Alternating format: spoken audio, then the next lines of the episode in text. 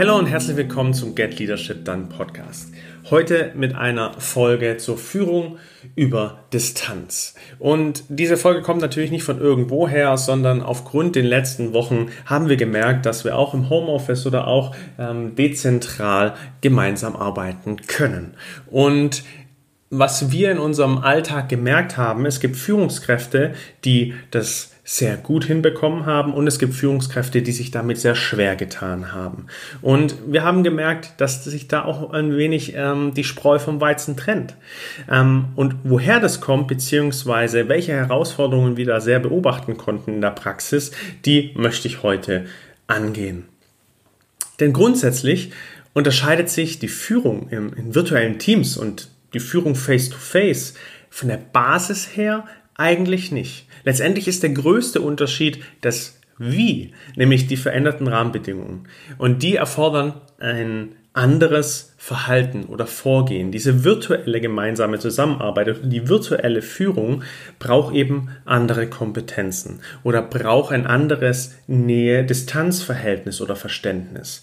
Und ansonsten von der Basis her, dass ich Nähe aufbauen muss, dass ich meinen Mitarbeitern zuhören muss, dass ich ihnen Richtung und Leitplanken geben muss, diese Anforderungen an Führung haben sich nicht verändert. Es sind lediglich die Rahmenbedingungen, die sich sehr stark verändert haben.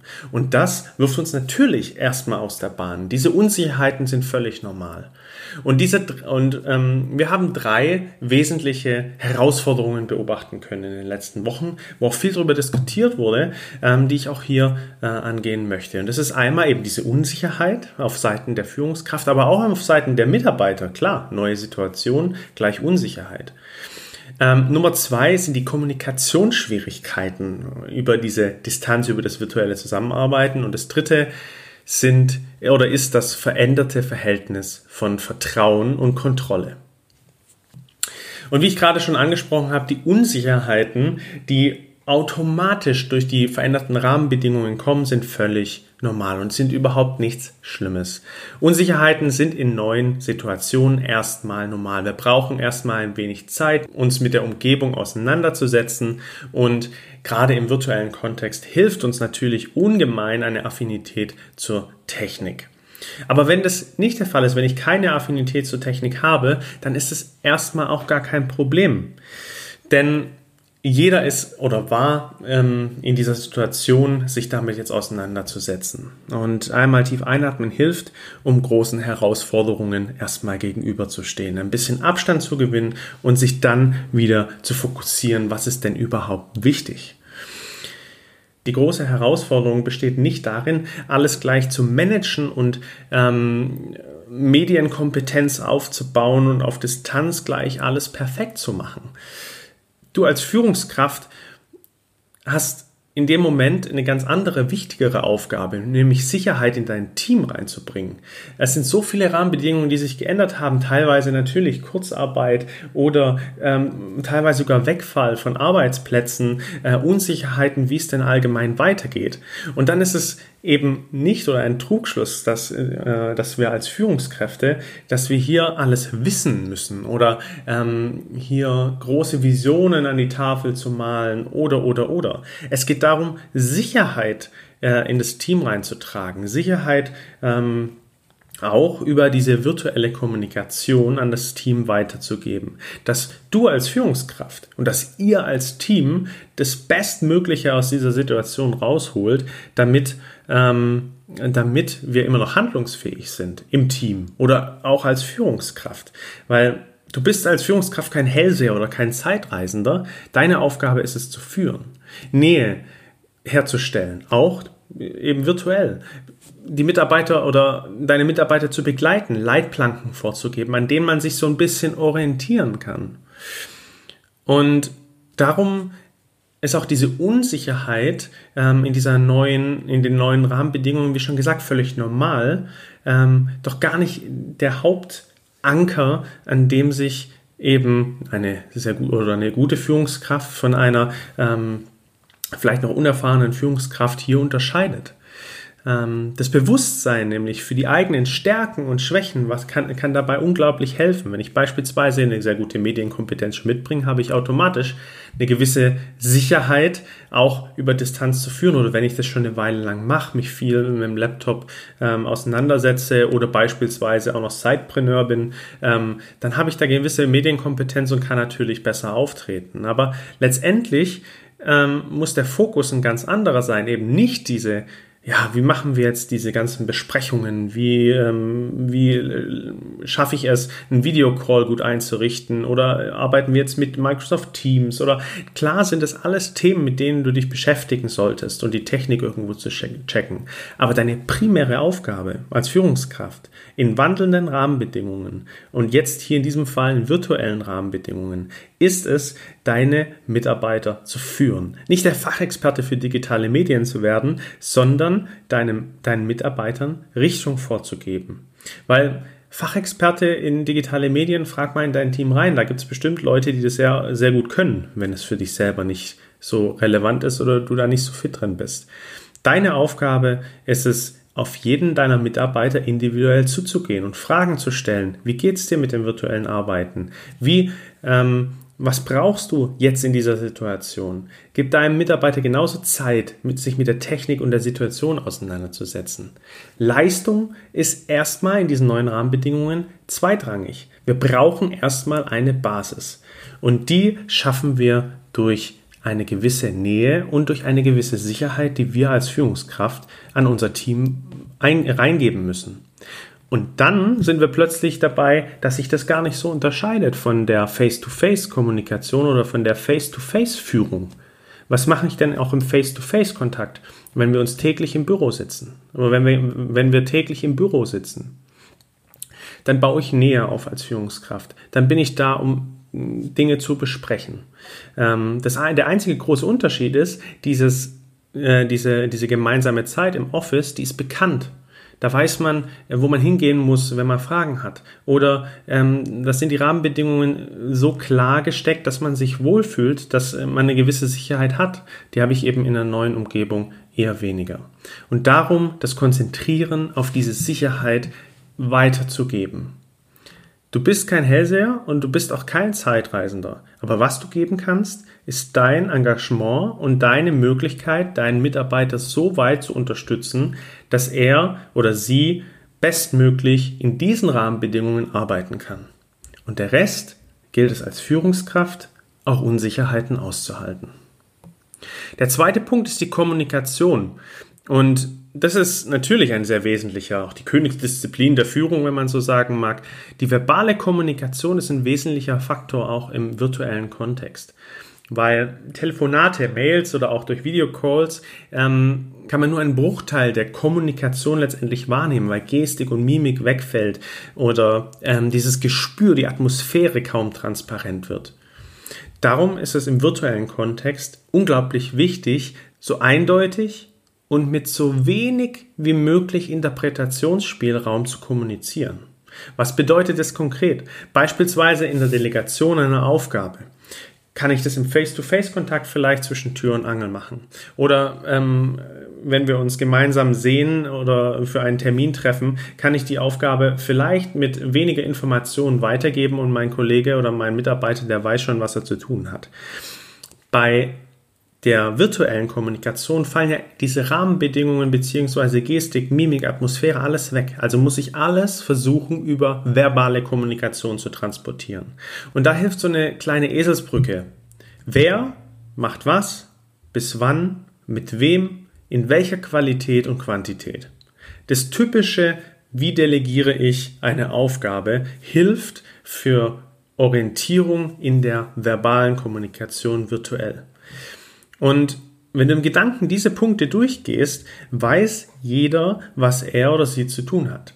Je klarer du bist in der Kommunikation virtuell, desto leichter fällt es deinen Mitarbeitern. Und das gibt dir wiederum mehr Sicherheit und auch deinen Mitarbeitern mehr Sicherheit. Ja, ein Nebeneffekt hat diese klarere Kommunikation und das ist ein etwas autoritärer Führungsstil. Das heißt aber nicht, dass du automatisch von deinem Führungsstil her autoritärer wirst.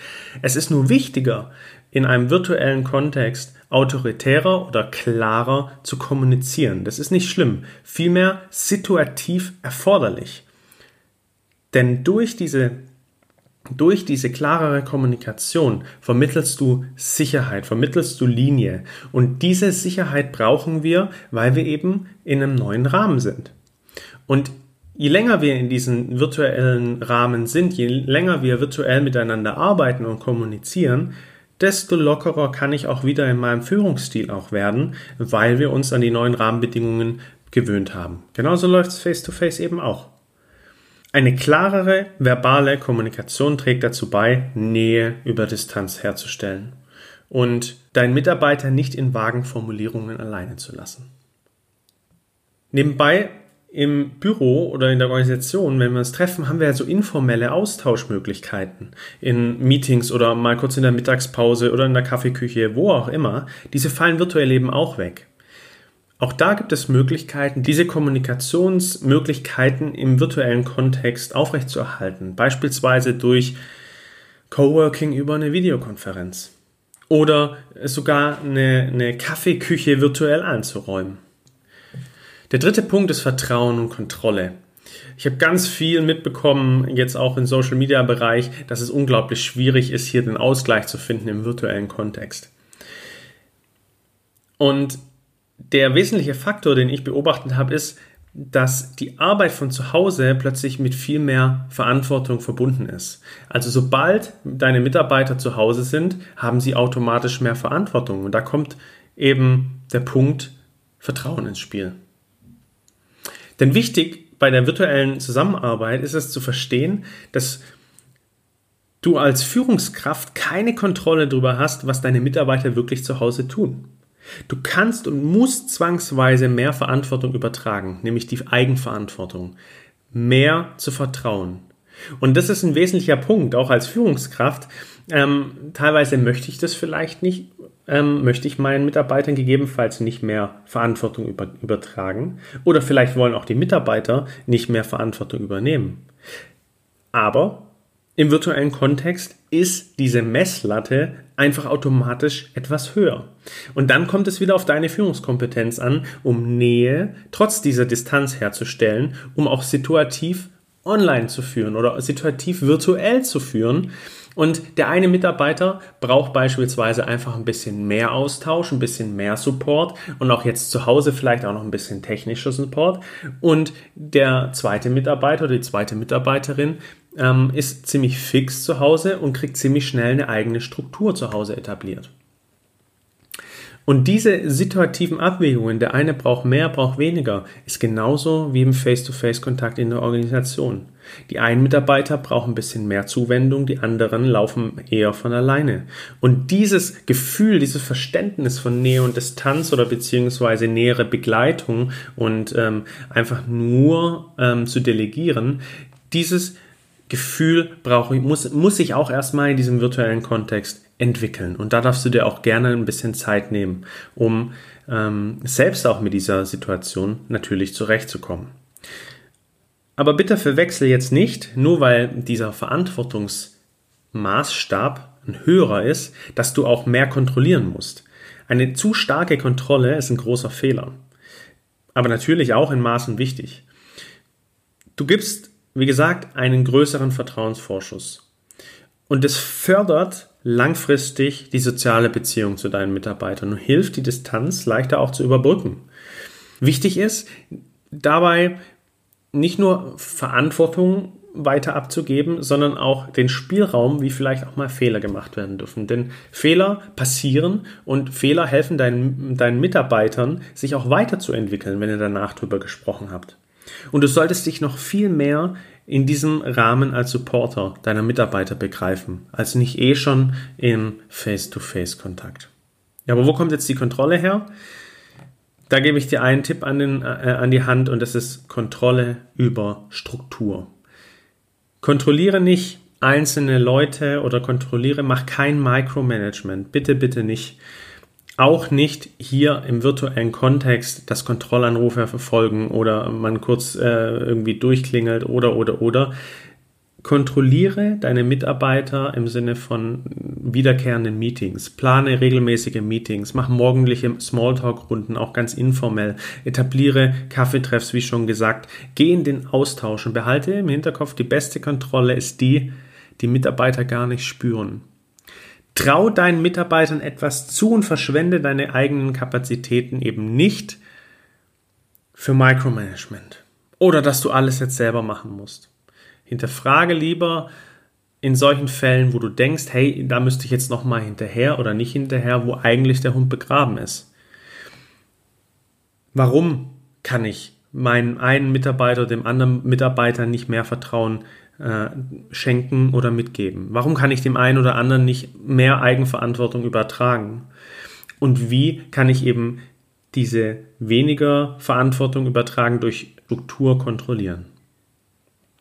So far zu unseren drei Herausforderungen, zu unseren drei äh, Beobachtungen aus dem Führungsalltag. Und wenn dir die Folge gefallen hat, dann lass uns doch gerne eine Bewertung da oder schreib uns einen Kommentar. Wir freuen uns auf dein Feedback. Peace and out.